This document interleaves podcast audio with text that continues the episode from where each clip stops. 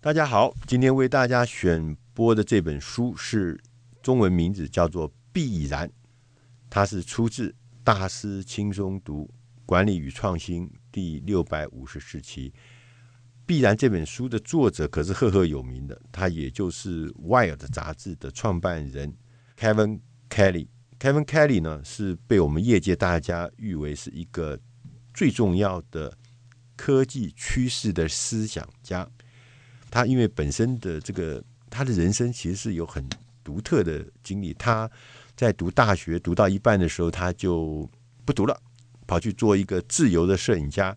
曾经花了十年的时间，在亚洲，不是在欧洲，也不在美洲，在亚洲花了十年的时间，从伊朗到日本，这跨度很大。然后呢，走遍了，包含甚至包含这个缅甸啦、泰国啦、台湾啦，什么他都去了。他花了十年的时间，深入的认识这个土地。他在这个阅历里面，对于他后来变成一个所谓趋势观察家或思想家，有提供了非常重要的经历。因为这一段经历里面，他看到说科技对一个土地、对一个社会、对一个世界呢的影响。因为科技，一个未开发的经济弱势的地方，怎么透过科技，然后变成开发中国家，甚至变成已开发国家经济繁荣的地方？所以他深深的惊叹到说，科技对人类、对世界的重大影响。所以他在最近呢，在一六年的时候，他出了这本新书。他说有十二个，他观察到有十二个必然发生。未来我们世界影响我们世界走向三十年的十二个驱动力，我稍微呢简单的来说明一下。第一个，他说叫形成，他说未来的科技啊，就是生活，会因着科技的无止境的演化而不断的升级，所以我们的所有的商品，不只是虚拟的商品，实体的商品。也是会这样子，因着科技的变化越来越强大。你像你们家的厨房，像你们家的生活，你的日常里面确实不断的在演化。第二个是认知，所有一切呢，我们在云端所提供的人工智慧，将来会越来越聪明，是因为我们的人工智慧中有认知的功能。认知就让你学习，让你学到更多的资讯，学到更多的形式，让机器人变得聪明。机器人跟你跟人类一起工作，一起学习，然后呢，会取代我们来做一些例行的工作。第三个叫流动，他说呢，我们在流动的这个世界里面，所有东西都是流动的，对。你看，人才是流动的，资本是流动的，内容是流动的，讯息是流动的。所以在流动的世界里面呢，我们取得这些，比如说内容、资金的方法，跟以前就不一样。以前在古时候，大地主、资本家就掌握了所有东西，但是在下一个部分呢，我们就发现，它我们可以用更低廉的，甚至不需要太高成本的方法，啊，可以取得各式各样的流动的资产。那第四个呢，他说。平读 （screening） 就是说，我们我们阅读的方式从纸本的、平面的、印刷的移转到荧幕上面来，因为因为我们用平读、用荧幕来读东西来阅读，所以我们反应也会变不一样。我们会比过去更多的所谓的实用性的想象。我们对过去呢会激发我们，因为我们在。荧幕上看到东西，我们采取行动的力量会更多、更多的反应，更快速的反应。同时，因为后面他有讲到说，因为在荧幕上面，所以我们的反应的方式、我们互动的方式也变得不一样，都会变得比纸本时代要更快速。第五个是取用，取用就是说，过去我们三十年呢，我们会有越来越多的市场，我们可以清楚的看到去中心化。去物质化，而走向平台化、云端化。那所以未来我们日常生活中，大部分呢会用取用、取得来凌驾拥有。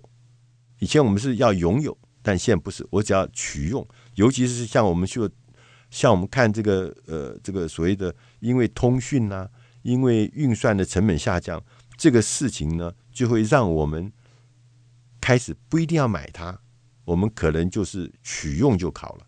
那这是因为科技的进步。第六个是共享，共享经济呢，正在这个数位时代才能够做的。呃，大家有共享的呃出租车，有共享的自行车，有共享的很多很多东西就开始出现。那未来，未来这个共享这个事情会变成群众动员、群众募资啊，所有的事情都会轻易的、低成本的、不断的壮大而且发生。第七个是过滤，就是说我们在。众多的选择，我们现在是知识爆炸时代，是产品爆炸时代，什么东西都是太多的问题，所以怎么样子来找到你想要的东西，这是变成一个重要的功能。所以这也是像我们大师轻松读，在众多的书里面，我帮你过滤，帮你找到适合你的书，帮你找到你应该读的书，你不用浪费时间自己去做那个一个一个一个的过滤的事情。第八个是重新混合 （remixing），就是我们现在的很多的新的技术是来自将现有技术重新混合、重新组合，而变成一个新的玩意儿。所以在数位的这个呃世代里面，重新混合这件事情是可以有效的扩张我们的世界，扩张我们的能力，创造亮眼的成长。YouTube 是最明显的，YouTube 上面东西多得不得了。可是我们发现，大部分的影片很多是重新混合的，来自不同来源的片段组合成一个新的东西。我们也因着有这些素材之后，我们也可以开始重新的混合，创造新的玩意儿出来。第九个呢是互动，那大家都知道，互动就是网络科技里面啊最方便。容易的互动，你可以跟远方的人互动。以前你可能是昂贵的互动的价格价值，那现在因为有网际网络，互动变得很方便，可以变得非常轻易。他也特别讲到说，未来譬如说虚拟实境，不只是在游戏方面，不只是在娱乐方面有有用以外，其实在生活中也很多事情。你将将来也许可能说，你可以很轻易的可以去做一些。一般人无法过去无法轻易尝试的活动，譬如说，我去看看探视胃部里面到底是怎么样状况，去探视一下彗星的表面是怎么状态，去看一看这个我们有没有可能用虚拟实境带你去爬喜马拉雅山。在过去，这都是很不容易的。那因为有了所谓的互动的这个功能，很多的过去不可能事情都变成可能。第十个是叫追踪。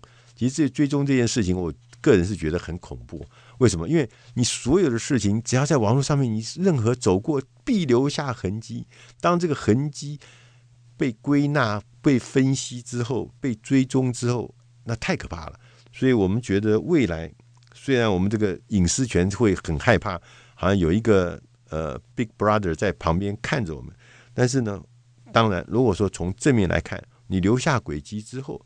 也可以产生新的服务的方式。随着我们的科技进步，让我们的人的需求可以得到更精确的满足，可以去得到更精确的解决方案。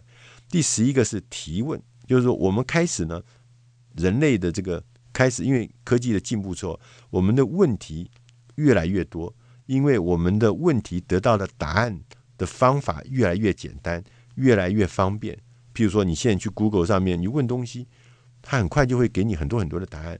以前我们要问，要问老师，要问长辈，要问什么东西，这很难，要问智者很难嘛。现在就是提问这件事情，当提问这件事情变得很方便的时候，如果加入人工智慧，大家可以想象看。我们的所谓的知识的效率会不会大幅的提高？我们困难或问题的解决的效率会不会大幅的提高？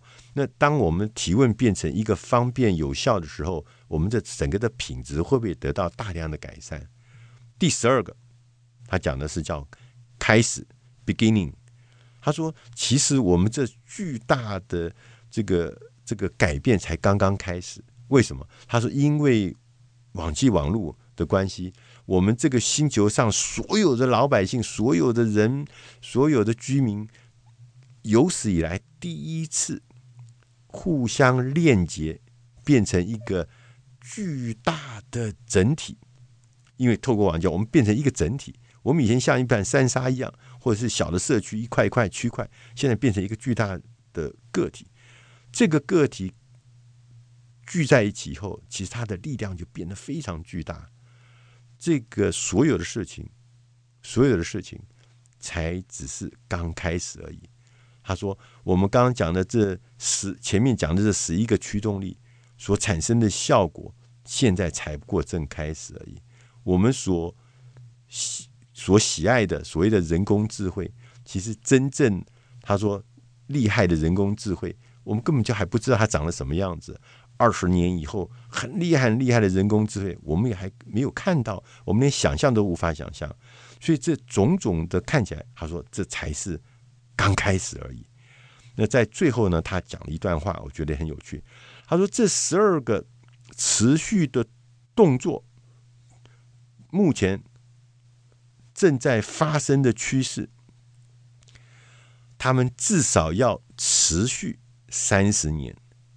这些原趋势叫 Meta Trends，我们称它为必然，因为它是。”根植于在科技的本质，而不是社会的本质。这些力量是是轨迹，而且不是定数。它不会预测我们最终会落脚在何处，它只是告诉我们，在不久的将来，我们必然会朝着这个方向往前迈进。以上这本书是。必然，它是出自《大师轻松读管理与创新》第六百五十四期，希望你会喜欢，谢谢大家。